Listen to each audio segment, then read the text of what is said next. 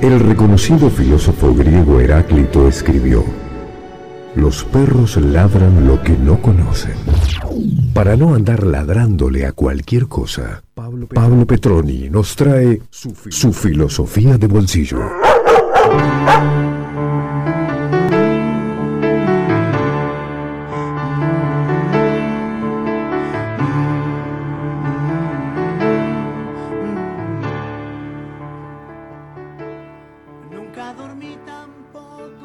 Soy mujer y un entrañable calor me abriga cuando el mundo me golpea.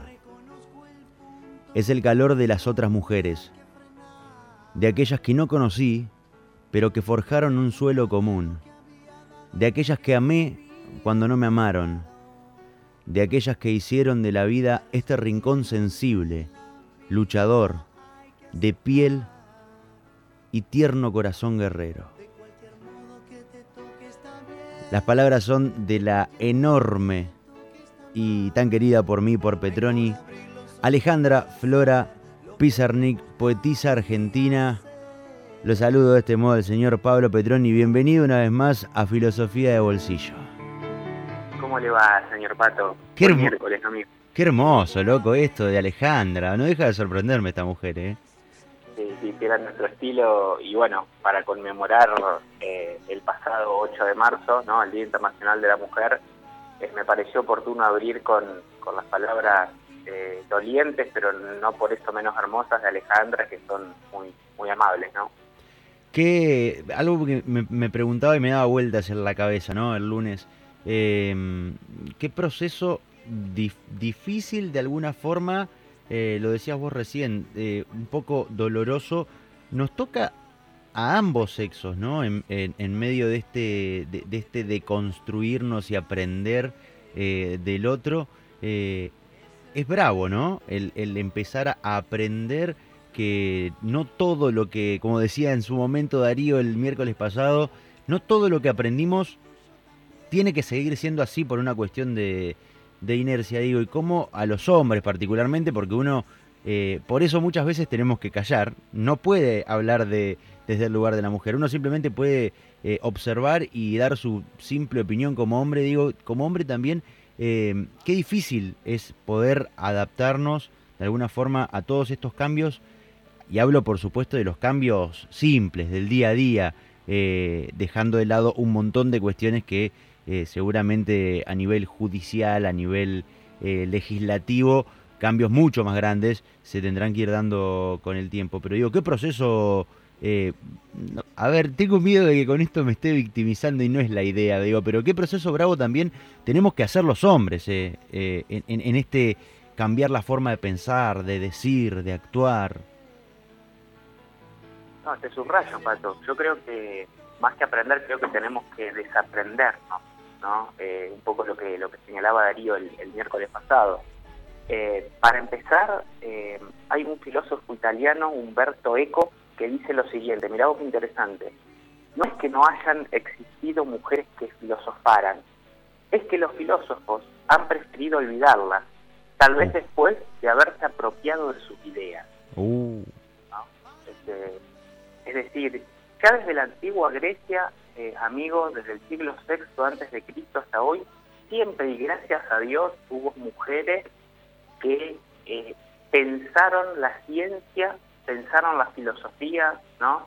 Lo que sucede es que, bueno, eh, es como que hubo quienes intentaron hacer de esta disciplina un campo destinado exclusivamente a los hombres. Bueno, como, como muchas cosas, Pablito. A ver, digo, vos decías, desde los tiempos de la, antigua Grecia ya se hablaba de filosofía, sí, bueno, se hablaba de filosofía y mujeres pensaban la filosofía, pero digo, a mucha gente, como mm, hasta no hace muchos años atrás, no le convenía que las mujeres piensen, que las mujeres hablen, que las mujeres voten y así puedo seguir una lista larga, ¿no? Eh, totalmente, totalmente. Y ahí está el problema. El problema es que cada vez que las mujeres han intentado hacerse un espacio, ya sea en la filosofía o en otra ciencia, han sido, mira esto, Pato, condenadas a ser y existir en un mundo construido por el varón.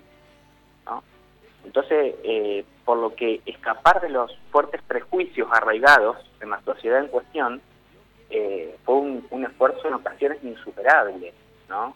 Es decir, hoy, hoy vamos a ver algún pensamiento que una vez muerta, por ejemplo, Edith Stein, una filósofa y santa, una vez muerta se conocieron sus obras, pero en vida muy difícilmente haya tenido éxito.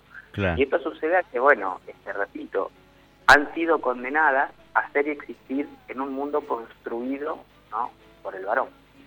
Eh, quiero, me gustaría que me, que me vayas haciendo, a ver, un, un paralelismo porque digo, también de alguna forma e, es, es un poco responsabilidad nuestra, porque si hacemos mea culpa, ¿cuántas veces hablamos más que de, de Alejandra y de alguna otra filósofa más? Hablamos mucho de filósofos. Me gustaría, por ejemplo, que hagamos un paralelismo, que vos me digas, bueno, mira, em, en esta época, viste, como dicen, el Messi del básquet, el Messi del rugby, la Messi de, del hockey, Lucha Aymar fue la Maradona del hockey. Eh, hacerme un paralelismo de mujeres que estuvieron, que, fueron la Platón de su época, eh, la, mm, eh, qué sé yo, bueno, recién me mencionabas a, varios filósofos, pero por ejemplo me animaría a ir a Foucault, la Foucault de su época. Eh, la la, es, uy, qué difícil que es, la, Darío Z, mirá cómo no me, no me, voy a salir del quilombo rápido. La Darío Z de esta época. Eh, hay, hay mujeres así que vivieron en, las épocas de los grandes filósofos y fueron grandes filósofas, pero por cuestiones sociales, religiosas o políticas no pasaron, eh, no pasaron a, ser tan conocidas como los que mencionaba recién, que por ahí la memoria me está arruinando un poco, ¿no? Vos sabés que yo eh, traigo a colación una pregunta que me sucedió en una clase que nunca la voy a olvidar y bueno, a raíz de este programa la, te la quiero compartir a vos y a la audiencia. Una vez en la FACU, una alumna me dice, Pablo, ¿vamos a ver alguna filósofa en el programa? Uh. Y vos sabés que eh, aprendí un montón y, me tuve que desaprender porque el programa que se enseña muchas veces en la universidad, eh, recién hoy o hace unos años está cambiando porque son todos filósofos, amigos. Qué, qué bravo como docente, ¿no? Tener que, tener que responder, este, tener que, eh, que elegir una respuesta rápida y tiene que ser buena y tiene que ser concisa para no para no pisar afuera, para no estar eh, fuera del recipiente, dirían los Lelutiers. Eh, eh, porque tenías todas las de perder ante esa pregunta, porque aparte vos aprendiste de otro que también te enseñó a leer y a, estudiar a hombres. Exactamente. O sea, la historia de la filosofía uno ve, a ver, rápidamente, ¿no? Este, los presocráticos, después vienen los sofistas, después viene Sócrates, Platón, Aristóteles, después nos vamos a la Edad Media y aparece Agustín de Hipona y Tomás de Aquino, después nos vamos a la época moderna y aparece Descartes, Kant, eh, Hegel, y venís más acá, Foucault, Derrida, ajá, y las pibas que no hicieron filosofía. Y bueno, acá justo venimos, de hecho hoy el programa se titula Mujeres de la Filosofía, este, entrando un poco en esto, ¿no? Ya en el siglo VI, en la escuela pitagórica, obviamente el fundador Pitágoras, el que vos viste y, y que nos escucha vio en la escuela con el teorema, seguro. Ya en su escuela, ¿no? aparece la primera filósofa que se llamó Aristoclea de Tarento, ¿no? Y es interesantísimo porque en esta escuela de pensamiento, que era una escuela alejada de los humanos menesteres, vivían ahí, comían ahí, era una especie de secta religiosa, fue la primera escuela donde eh, hay registro, ¿no? De que las mujeres adquirieron una gran importancia en el pensamiento y este, resultaban eh, de su presencia, digamos, resultaba de armonía y, de gran aporte para la comunidad. ¿no? Este, así que la escuela pitagórica se muestra como la primera en aceptar en sus enseñanzas a mujeres dentro del resto. Escúchame, eh, estamos hablando de Pitágoras, estamos hablando del año... Siglo sexto antes de Cristo. O sea, que Pitágoras podemos decir que de alguna forma eh, era un adelantado para la época eh, era un adelantado en un montón de cuestiones y, en una de esas cuestiones, eh, en primer lugar, Pato, te tiro una técnica, ¿no? Fue la primera comunidad que empezó a trabajar en equipo, lo que hoy se denominaría trabajo en equipo, ¿no? Pero además eh, fue revolucionaria porque apareció eh, esta mujer, Aristoclea de, de, Tarento y otra, ¿no? donde se le daba voz y voto. En ese momento la filosofía era cuestión de, hombres, ¿no?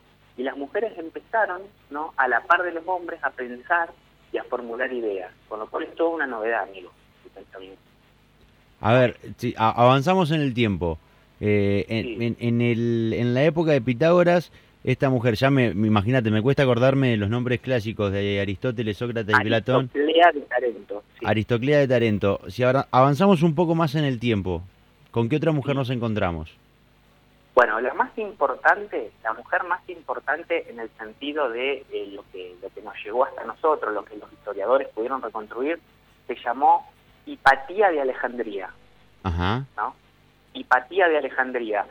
Esta mujer no se sabe a ciencia cierta la fecha de su nacimiento, no se pudieron reconstruir, pero fue una mujer que estuvo a la altura de la época, Pato, porque eh, sus avances en astronomía, sus avances en matemática combatieron, digamos, a, los, a los avances de los hombres en ese momento, pero además, eh, digamos, escribió tres obras, una se titula Comentario a la aritmética de Diofanto, y otra corpus astronómico, ¿no? Este, y bueno, obviamente que estas obras eh, han llegado simplemente fragmentos y eh, mirá vos, ¿no? Y acá empieza también una cuestión muy importante. En el año 415 de nuestra era, Hipatía fue asesinada a plena luz del día por una persecución política. Qué, locura, digo, qué... Mm, bueno, no, no existen las casualidades, ¿no? Pero eh, qué, pedazo de gancho acaba de meter Petroni, me, dejaste helado. Eh, o sea que esto es algo, lo que estamos viviendo no es algo del siglo XXI, ¿no? Este, y por, eso te lo traigo a colación, y por eso te lo traigo, y vos lo lees muy bien. Es decir, fue víctima de un fanatismo religioso exacerbado y de la intolerancia. Es decir, esta, esta, eh, esta mujer, Empatía, tremenda filósofa, ¿no? Pensaba a la par de los muchachos, ¿no? Y muchas veces los superaba este, y por una cuestión de fanatismo, por una cuestión este, de intolerancia, fue asesinada a plena luz del día. Se sabe que fue en el año 400. Amigo, seguimos avanzando en la época. Eh, ¿Con quién más nos encontramos? Y me gusta esto de que me vaya diciendo, mira, te encontraste a tal de Alejandría, el pensamiento iba por acá. Lo que planteaba era esto, el, dato de color de recién eh, tristemente eh, gancheable con la realidad de hoy es que terminó siendo asesinada. O sea, una realidad que siglos y siglos atrás ya se vivía por cuestiones de, de lo que sea, eh, de, de, religión, de diferencias políticas, de lo que sea, eh, cómo la violencia hacia las mujeres ya estaba. Excelente, es por ahí. Es por ahí. Me parece muy importante visibilizarlo para combatirlo, ¿no? Eh, siglo, eh, siglo XII, Patito, nos venimos a la época medieval, ¿no? Siglo XII. Una mujer, amigo, tremenda, Hildegarda von Vincent. Opa, los, los nombres, los nombres que tenían las muchachas. Escúchame, estamos hablando siglo XII, ¿qué es esto? ¿Época de Agustín, época de Tomás? Exactamente, exactamente. Época, digamos, eh, la, digamos, el periodo medieval, ¿no? siglo XII, monasterio, ¿no? Y se escribe, porque quiero invitar a la audiencia a escuchar, eh, Hildegarda se escribe con H, Hildegarda, y se pronuncia von Bingen, ¿no? Porque, bueno, obviamente alemán, es, eh, holandés. Ah, holandesa, bien, claro. Sí, y bueno, la cuestión es que esta mujer, eh, yo la conocí una vez cuando fui a un cuando asistí, digamos, a un curso de filosofía, recuerdo que una señora grande la explicó y en plena exposición puso música, la, la, señora que lo explicaba, nunca me la olvidé, este, porque justamente eh, Hildegarda, siendo una persona que desde los tres años en adelante manifestó haber tenido visiones acerca de la divinidad. A la pelota tremendo. Y, no, y nunca, lo, o sea, nunca lo pude escribir, es decir, recién a los 42 años plasmó lo que vio, imagínate, ¿no? Desde dónde escribí, Pato, desde dónde escribí.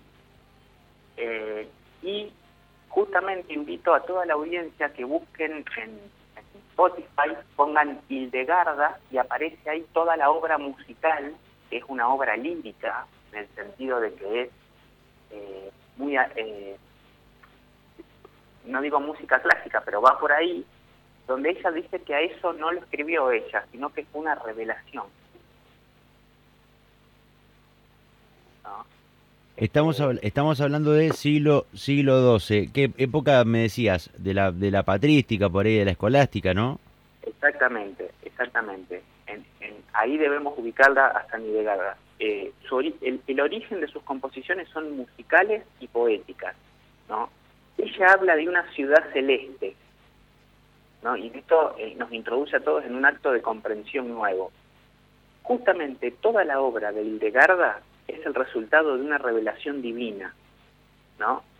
Y ella dice, lo que, lo que yo recibí, lo que yo vi desde que tengo tres años en adelante, lo pongo en pintura y en música. Así que eh, te invito a vos y los invito a la audiencia. Yo había pensado en hacer un programa especial de Hildegarda, ya lo vamos a hacer, porque lo que, lo que aparece en, Spotify, cuando uno pone Hildegarda, es sublime es, una música que te conmueve y se nota que no es de acá, por otro lado. Así que esta santa, digamos, tuvo la posibilidad, de, además de pensar, hacer música, pintura, poesía, ¿no? Un artista, además de filósofa. Bueno, como, como muchos filósofos son artistas y como muchos artistas eh, filosofan en su, en su arte plástico, musical, poético. Hablábamos hoy de, de Alejandra, del caso de Alejandra. Seguimos avanzando en el tiempo. ¿Con quién nos, nos encontramos? ¿Más cerca de, de la modernidad ya nos venimos o no? Sí, viniendo más para acá, elegí una filósofa eh, muy estudiada también y que habrás escuchado, que se llama Edith Stein. Sí, obvio. Sonarme me, me recontra suena. Exactamente. Más adelante, canonizada como Teresa Benedicta de la Cruz. Eh, te cuento, Edith Stein nació el 12 de octubre de 1891 en Breslavia, en Polonia. Y el 9 de agosto de 1942, a los 50 años, murió en el campo de concentración de Auschwitz, eh, deportada por su condición judía en las cámaras de gas.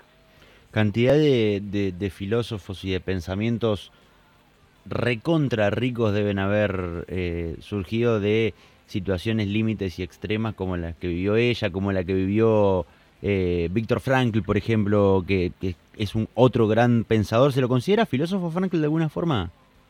Sí, sí, claro. Eh, bueno, además, de ser psicólogo y claro. se lo considera filósofo, claro. Bueno, digo, los, los pensamientos que deben haber surgido de situaciones extremas como la que vivieron estos hombres y estas mujeres en, campos de concentración, en este caso, eh, en el caso de, mm, de San Hildegarda, ¿es, no? Edith Stein, esta última. Bueno, ah, claro, Hildegarda era la anterior, me quedé con... Se me va mezclando, después me tenía que pasar el limpio y lo vamos a subir bien a, la, a las redes y cuando hagamos el, podcast de Spotify que seguramente eh, va a estar escuchando la gente. Paulín, eh, Edith Stein, campo de concentración de Auschwitz, eh, ¿Qué, deja la, el pensamiento de, de Ida Stein? Bueno, acá, acá, acá eh, justamente para, para resaltar a la mujer eh, por detrás de la pensadora, tengo para contarte algo que, que, lo estudié especialmente para vos y para la audiencia, que es que Edith Stein fue una gran alumna, ¿no? De hecho, hizo una tesis doctoral que se llama summa cum laude, o sea, es recibirte con honor, ¿no? Pero ¿qué pasa? En el tiempo de Edith Stein, cuando Edith Stein era, era joven, digamos, este, su maestro fue un muy conocido filósofo llamado Husserl, Edmund Husserl, que es el padre de la fenomenología. La cuestión es que eh, Edith Stein la rompía como, como mujer, como estudiante, la rompía toda, era realmente una mente muy elevada, pero eh, Husserl la tenía como una secretaria personal para escribir sus libros, sus obras, ¿no? Este, y nunca le dio la posibilidad de que Stein sea pensadora por ella misma. Es decir, Husserl eh, le hacía que le redacte sus manuscritos, le hacía que, le, de alguna manera le configure la obra, pero nunca le dio la posibilidad de que ella pueda crecer, ¿no? Claro, le este, chupaba la inteligencia básicamente, o sea, el que, el que terminaba firmando era él. Exactamente, el que terminaba firmando era él y ella se quedaba durante las noches escribiendo, compaginando, ¿no? A todo esto ella tenía su propio pensamiento, pero obviamente estaba eclipsada por Husserl, que pasó a la historia como el padre de la fenomenología. Bueno, y ahora el, padre de la machirología, ¿no? Porque digo, eh, si lo pones en tiempo de hoy, hoy al muchacho este, eh, al margen de que haya sido bueno o mal pensador, bueno o mal filósofo, eh, tendría más de un quilombo, ¿no? Totalmente. Yo amo estas historias porque, a ver, Husserl fue Husserl porque tenía al lado una chica como Edith Stein que lo bancaba y hacía todo el trabajo sucio académicamente. Como dijiste muy bien, él firmaba, se llevaba los aplausos, pero Edith, en, en sumo secreto y quedándose hasta largas horas de la madrugada, ¿no? le compaginaba y le armaba todo el aparato crítico. Cuestión, eh, ella no, pasando el tiempo, pasando el tiempo, no, no, encontró su lugar en la universidad, mejor dicho, mejor dicho, No se lo dio no se lo dieron, claro y decide irse, amigo, decide irse porque estaba en una edad avanzada, porque obviamente hay que comer, porque hay que alquilar, este, y bueno, este, en el año 1921 eh, se convirtió y entró al convento de las Carmelitas del Calza. Mira. El carmelitalismo, ¿no? Eh, ahí, bueno, cuando se convierte en religiosa, empieza a escribir, a darle forma a esos apuntes que había quedado pendiente, porque bueno, tenía que trabajar para Don Husserl, y a partir de ahí, eh, bueno, antes que la vengan a buscar y la lleven al campo de Auschwitz y termine muriendo, escribió todo lo que hoy se denomina el archivo Edith Stein. Es decir, es una de las filósofas más estudiadas en el mundo, ¿no? Con una actualidad tremenda, hablando de temas como la simpatía, la empatía, eh, hablando con cuestiones psicológicas, algo hiperactual, ¿no? Hiperactual, amigo, hiperactual, antropología y además, además, este, debido a lo que le pasó con Husserl, se dedicó a estudiar lo que ella llamó la cuestión de la mujer, la cuestión de la mujer. Y miramos para lo que es la vida, su pensamiento está muy emparentado con lo que escribió después Simón de Beauvoir en el segundo sexo. Simón debe haber, eh, acá tenés otra filósofa del palo feminista, este, referente feminista, este, y justamente eh, lo que dice Edith Stein es que, y lo que coincide con Simón debe haber, es que la importancia de un proyecto de vida para las mujeres anteponiendo lo humano a lo femenino. Grosso, grosso, otra adelantada, Simón otra adelantada. Y fíjate vos qué interesante, Edith Stein eh, entró al, al, convento de las Carmelitas de Calza, pero en ella había un feminismo. Esto no quiere decir que porque una, una persona, una, una mujer sea feminista, no puede entrar a un convento religioso, porque justamente, vamos de nuevo, eh, la importancia de un proyecto de vida para las mujeres anteponiendo lo humano a lo femenino. Amigo, ¿te parece un poco de música y volvemos para cerrar? Dale, vamos con música. El señor Pablo Petroni con nosotros, Mujeres de Filosofía, en la edición de hoy de Filosofía de Bolsillo.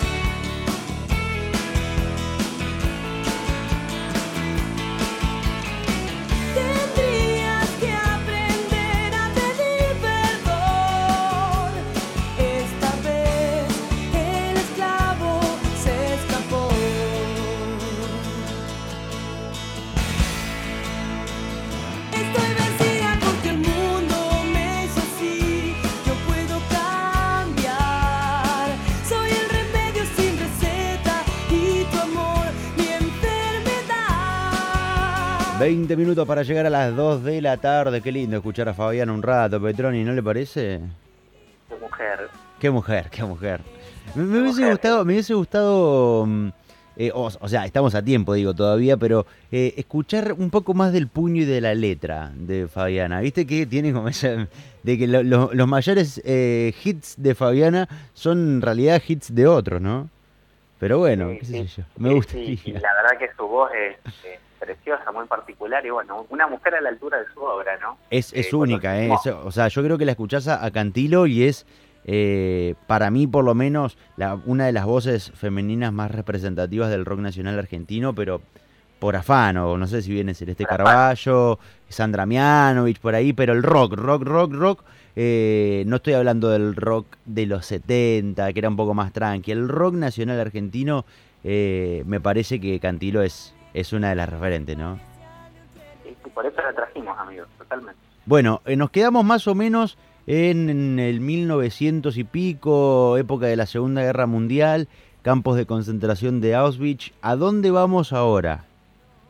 Bien, este, y un poco esto, ¿no? Con estas tres figuras, ¿no? Este, con, con la figura de Hipatía, ¿no? Hipatia que nombramos este, al principio, luego con Hildegarda von Vincent y finalmente con Edith Stein eh, y con Simón de Beaver, que bueno, que justamente la estábamos redondeando en el hoy, eh, decirte, Pato, que bueno, básicamente esto, ¿no? Este, hay un llamado, una invitación a la gran novedad que representa para el mundo eh, la filosofía explicada ¿no? y realizada desde una mujer.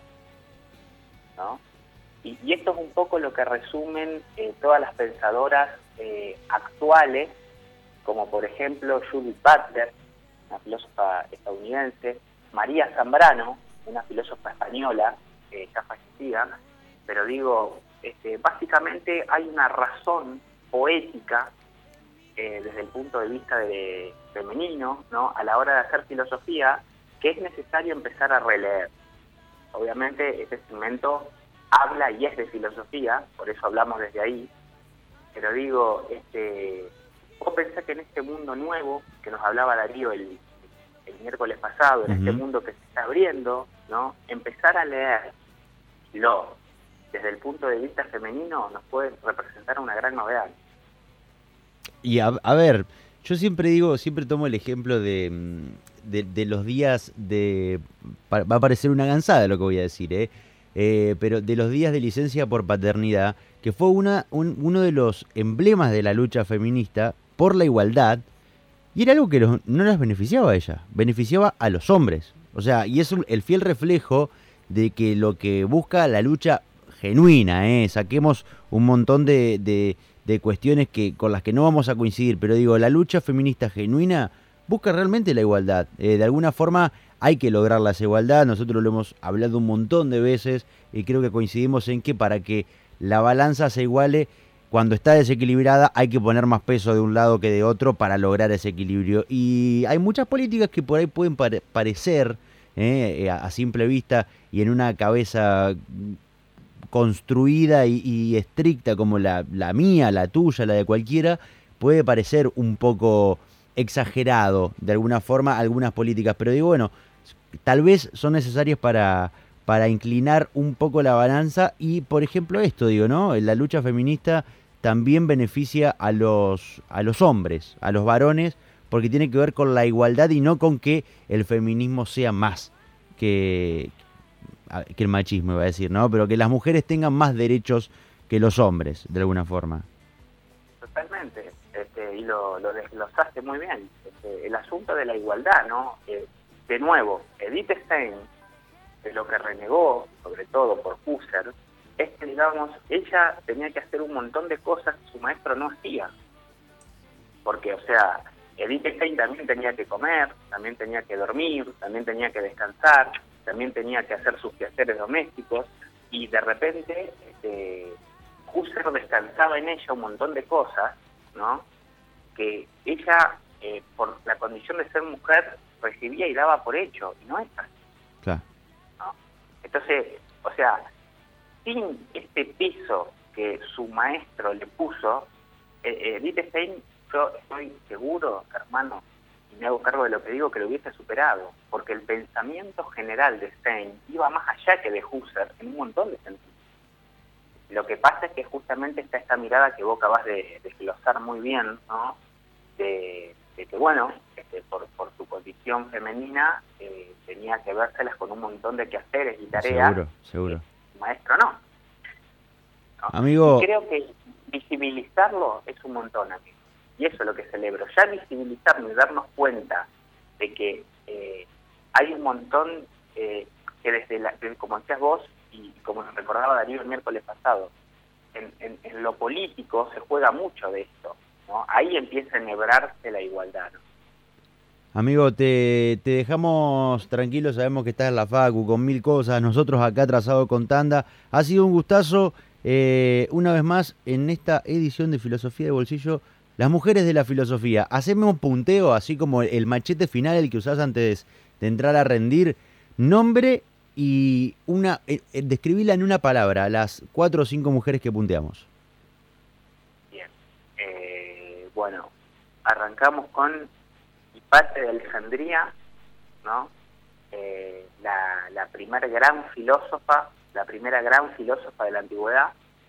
Eh, luego eh, proseguimos con Hildegarda von Vincent, ¿no? En la época medieval, una mística y tremenda mujer, ¿no? Y pensadora y finalizamos con dos contemporáneas que son eh, Edith Stein, ¿no? santa religiosa, y eh, Simón de Beauvoir, ¿no? Eh, pensadora feminista y, a la altura del tiempo y de los tiempos. Esa fue, digamos, la, la breve propuesta al día de la fecha.